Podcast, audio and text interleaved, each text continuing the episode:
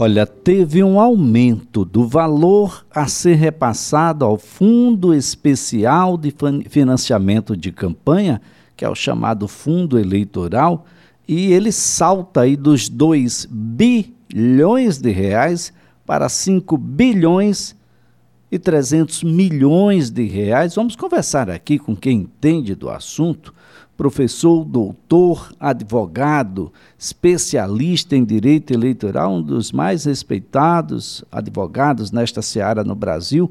Doutor Gustavo Ferreira, bom dia. Bom dia, Elias. Bom dia, ouvintes da CBN. É um fundão, né? É um, um fundaço. Vamos a expressão, fundado. É, Elias, primeiro agradeço o Luiz, é bom ter amigos, né? Bondade do amigo. Segundo, é, Elias, lembra que na CBN nós já temos conversado sobre isso.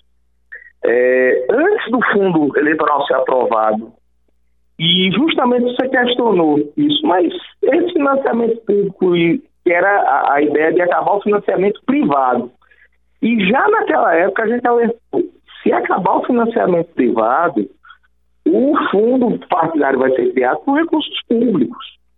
E não dá para fazer campanha com valores pequenos. Nós temos 5 mil, é, temos é, cinco, mais de 5 mil municípios no Brasil. Não se faz campanha presidencial com 5 mil reais no bolso, não se faz campanha para governador com poucos recursos. É, é, claro, evidentemente, que no momento que estamos ainda no período de pandemia, no momento em que há falta de recursos para setores essenciais, é, o aumento desse fundo soa muito mal-vindo. E acredito sim que o presidente da República vai vetar e acredito também que o veto vai ser derrubado. É bem, bem muito, muito tranquilo quanto é isso. Vai ter o veto presidente, beleza, vetor, mas quando chegar na, na Câmara, a Câmara vai derrubar esse veto e vai manter o direito para aprovar.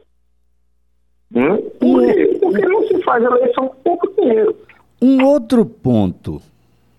Tudo bem, chegamos aí a uma cifra de 5 bilhões e 300 milhões de reais. Mas como é a divisão desse dinheiro, professor? Bom, a divisão, essa divisão já está prevista na legislação, é com base na votação. É uma divisão mais complexa até, viu, para o, o, ouvinte. E tem partido que não é, recebe, por exemplo? Não, todos os partidos recebem. Tá? Esse, vamos lá, nós temos duas verbas, tá? É o fundo partidário, que é anual, que é para manutenção das atividades do partido, até porque a gente não tem tradição política no Brasil de doação para partidos, de indivíduos, né? É, e esse fundo eleitoral que é somente no, nos anos de eleições. Um fundo partidário, esse, nem todo partido recebe, tem que alcançar a cláusula de barreira que é determinada pela votação na eleição para deputado federal.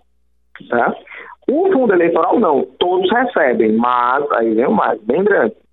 2% é dividido igualitariamente e aí começa uma conta bem animada. 48% é para a votação do deputado federal, 15% para a bancada de senador e 35% para a bancada de deputado federal.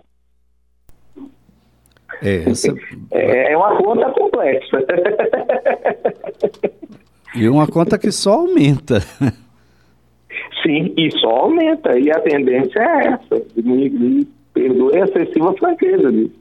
Lá, bem, antes de ser aprovado, antes a gente já tinha alertado, olha, isso, na hora de criar isso, vai ser um valor alto. Não se faz campanha para presidente com, com 10 reais no bolso. E aí você tem governadores de 27 estados, tem senadores, tem deputados federais.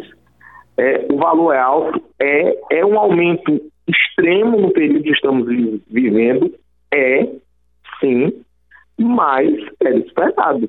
Mil, mil perdões, aí era esperado. Eu proibi a doação. E aquela coisa, com todo, todo respeito às opiniões sentido contrário, tá? Por que se proibiu doação? Não, porque tinha pagamento de corrupção através de doação de campanha. Tá. Aí, ao invés de combater a corrupção, eu faço o quê? Eu proíbo a doação. É bem, é bem interessante essa situação aí. A, a proposta do tal do destritão pode Pronto. ter uma relação com o fundo eleitoral? A gente poderia fazer com que esse fundo, ah, de uma certa forma, ele fosse utilizado de uma melhor, de uma melhor maneira? O, o, o custo seria menor? Como é que é isso?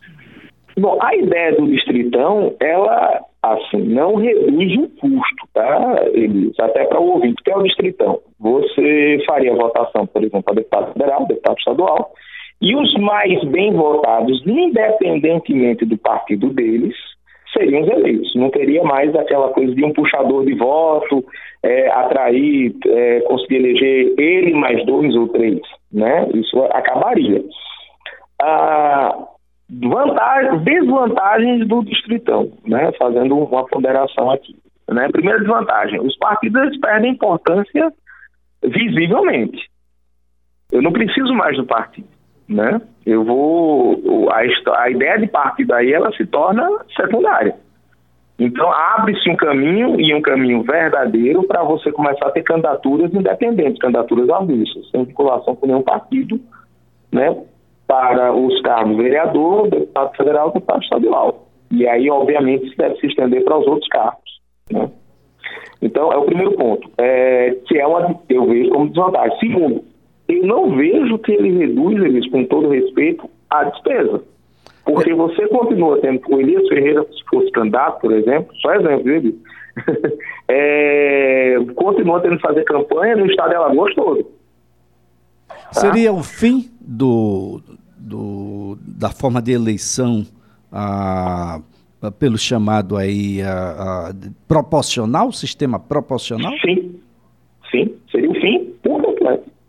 O sistema proporcional deixaria de existir.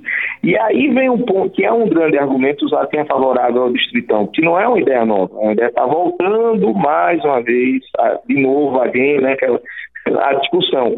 É o sistema mais fácil para o eleitor. Se você pegar o eleitor, o cidadão que não acompanha o dia a dia do meio político e perguntar para ele como ele acha que devia ser eleição, a resposta ele vai dar, ele não vai saber que o nome é distritão, tá? Mas a resposta que ele vai dar é essa. Não, deve ganhar quem foi mais votado, ponto. Não tem essa do partido puxar outro. Se for fazer um plebiscito sobre esse assunto, não tenha dúvida. O distritão ganha, mas ganha de lavada. Vai ser vai ser uma goleada, é, é, porque o cidadão, para ele, o sistema proporcional é que é complicado. O sistema proporcional é que é um desvio.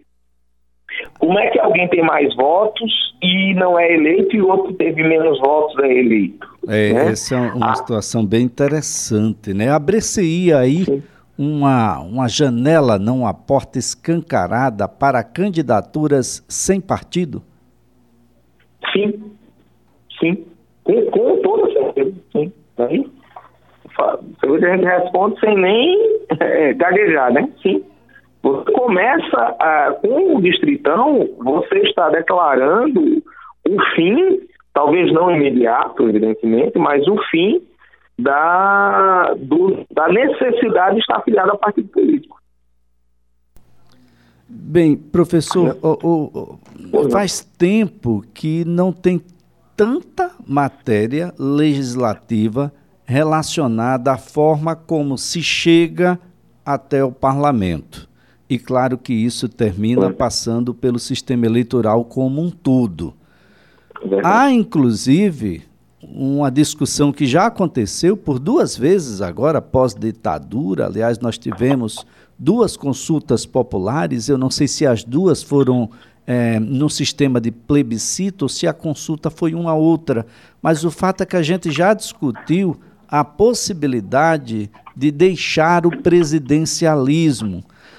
Mas nunca a discussão foi tão pobre, porque há quem confunda semipresidencialismo com parlamentarismo. E quem faz assim? Está certo, professor? Não, perfeita pergunta, Elise. Primeiro, ah, para fazer um, um, momento histórico, né, para os ouvintes, como você bem mencionou. Nós fizemos uma consulta em 1963 e em 1993 sobre o regime de governo. Se manteria, à época, em 1963, parlamentarismo e presidencialismo, e em 1993 se seria república, monarquia, presidencialismo e parlamentarismo, né? é, que são coisas distintas. Começa a ter uma discussão hoje no Brasil sobre o semipresidencialismo, que não é, na, na visão dos. Inclusive, o meu professor de, de, de doutorado português, professor José, ele não é, a, não é o melhor nome, não é o melhor nome para esse sistema. Tá? Mas é um nome que acabou se popularizando no mundo e sem presidencialismo, certo? E que é diferente do parlamentarismo. Que a gente, a sua pergunta é isso, porque ela é pertinente. Com todo respeito aos, uh, aos a gente tem visto muita gente falar é, e confundir semipresidencialismo com parlamentarismo. E aí vamos tomar liberdade de explicar. No presidencialismo, o chefe, o presidente, ele é chefe de Estado e de governo em língua de gente. Ele representa é, o país e ele também toma as diretrizes ah, de governo, do que fazer, do que deixar de fazer. Ele faz esse papel dúplice, né? Quando nós vamos ao o, o semipresidencial, o parlamentarismo, há uma divisão de atribuições. Nessa divisão de atribuições, isso é bem importante, o, o presidente, o rei, como acontece, né, o rei nas monarquias parlamentaristas, ele representa o Estado, o governo, mas o, o aliás, o Estado e o primeiro-ministro é o chefe de governo, ele que de fato toca o dia a dia da gestão. É, em alguns países, no caso do Reino Unido, por exemplo, a rainha tem aquela expressão, é a rainha da Inglaterra. Ela é uma representação meramente formal. Ela que vai para as reuniões de chefes de Estado, ela que assina alguns tratados, mas o dia a dia, a gestão, o que fazer, o que deixar de fazer, fica com o primeiro-ministro. Em outros países, por exemplo a Itália, o presidente tem algum poder, ele não é somente essa figura representativa. Itália, Alemanha, ele também pode fazer indicação de alguns cargos, ele também é responsável por algumas atribuições, mas são atribuições bem, bem específicas, ficando o dia a dia da chefia de Estado para quem? Para o primeiro-ministro. Tanto que se perguntar quem é o nome do presidente da Alemanha, muito provavelmente quase ninguém sabe. Se perguntar quem é o primeiro, a primeira-ministra, todo mundo vai lembrar da Angela Merkel. Né? justamente pelo papel bem menor que o presidente tem no regime parlamentarista. No semipresidencialismo, e aí gente, nós estamos falando do modelo, são três modelos mais conhecidos: o finlandês, o francês e o português. No semipresidencialismo, o presidente tem poder, mas ele só exerce esse poder pleno de ser chefe de Estado e chefe de governo ao mesmo tempo se ele tiver a maioria do parlamento. Se ele não tiver a maioria do parlamento, aí a oposição, vamos imaginar que a oposição ganhou o parlamento. O presidente é do partido A, mas o parlamento majoritariamente é do partido Z. Né? É, nesse caso, como ele não tem a maioria do parlamento, quem vai exercer as funções de governo é o primeiro-ministro. Se ele tiver a maioria parlamentar, o primeiro-ministro existe, mas ele vira mais ou menos o que a gente chama aí de chefe do gabinete civil. Tá? Ele vai auxiliar o presidente, é, é quase que um secretário, um secretário executivo da presidência. Isso no semi-presidencialismo. Se o presidente tiver maioria do parlamento, se ele não tiver maioria do parlamento, o parlamento mudar de posicionamento, aí ele volta, fica numa situação muito parecida com a do presidente no regime parlamentarista. Ele continua representando o Estado, ele continua com algumas atribuições bem específicas, mas a gestão de governo vai ser exercida na plenitude pelo primeiro-ministro. Tá? É, é, isso varia, evidentemente, da regulamentação de país para país. Por exemplo, é, o primeiro-ministro da França ninguém lembra, todo mundo lembra do, do presidente. Porque na França o presidente tem a maioria e ele exerce um controle. Atualmente em Portugal, é, você tem um equilíbrio. Você tem um presidente exercendo funções de Estado e tem um primeiro-ministro que não é tão de situação assim, então eles estão dividindo atribuições. Mas em Portugal mesmo, é, durante muito tempo, Mário Soares, que era um primeiro-ministro famoso português, ele nunca foi presidente, ele sempre foi primeiro-ministro. Mas como ele tinha uma predominância nas atividades, nas atribuições, ele conseguia impor uma agenda, vamos dizer, mais vinculada à sua linha partidária, ainda que o presidente fosse de outro partido. É, é, esse então, poder o, chega numa interferência do legislativo, por exemplo, em Portugal, o presidente que é eleito diretamente pela população, ele pode dissolver o legislativo? Pode. Se ele observar que o, o primeiro-ministro não consegue ter uma maioria fixa, uma maioria estável, ele pode convocar uma nova eleição parlamentar. Agora, isso vai de país para país. Tá? Tem país que deixa isso a critério do presidente, mas tem país que dá um prazo para a formação de um governo. Por exemplo, Israel. Ainda que o presidente faça a indicação lá do primeiro-ministro, e Israel é parlamentarista, ainda que ele faça essa indicação, ainda que ele diga tenha um nome que vai assumir uh, a função, é, a fixação de ter ou não novas eleições é feita porque é dado um prazo para a montagem de gabinete, né, para a montagem do, do ministério. E aí, se o, o mais bem, o partido mais bem votado não consegue, vai para o bloco da oposição. Se o bloco da oposição não conseguir, vai para o aí se dissolve para fazer novas eleições. Isso em Israel hoje tem sido uma situação bem complicada. Israel passou por quatro eleições no prazo de dois anos. Que situação, pela ausência de conseguir montar um gabinete estável.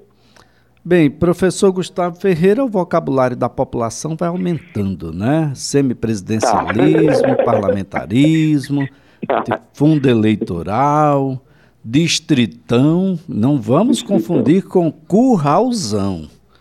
Né? É distritão. Não, isso, isso. não curralzão, definitivamente. Mas olha, a gente tem muita coisa para conversar. Vamos deixar marcado Sim. aqui já com, com o professor Gustavo Ferreira, porque tem muitos pedidos aqui, professor, para chegar a uma conclusão do, do que é esse mandato coletivo. Mandato coletivo Sim. é coletivo mesmo? Ou oficialmente é só um? Mandato coletivo é, é fake news? ou não? Mandato coletivo existe de fato e de direito? O que é mandato coletivo? A gente vai conversar com o professor Gustavo Ferreira numa outra oportunidade, naturalmente. Professor, muito obrigado. Excelente semana para o senhor. Eu agradeço, Elias. Boa semana para você e todos os ouvintes também. Forte abraço. Professor Gustavo Ferreira, especialista em direito eleitoral.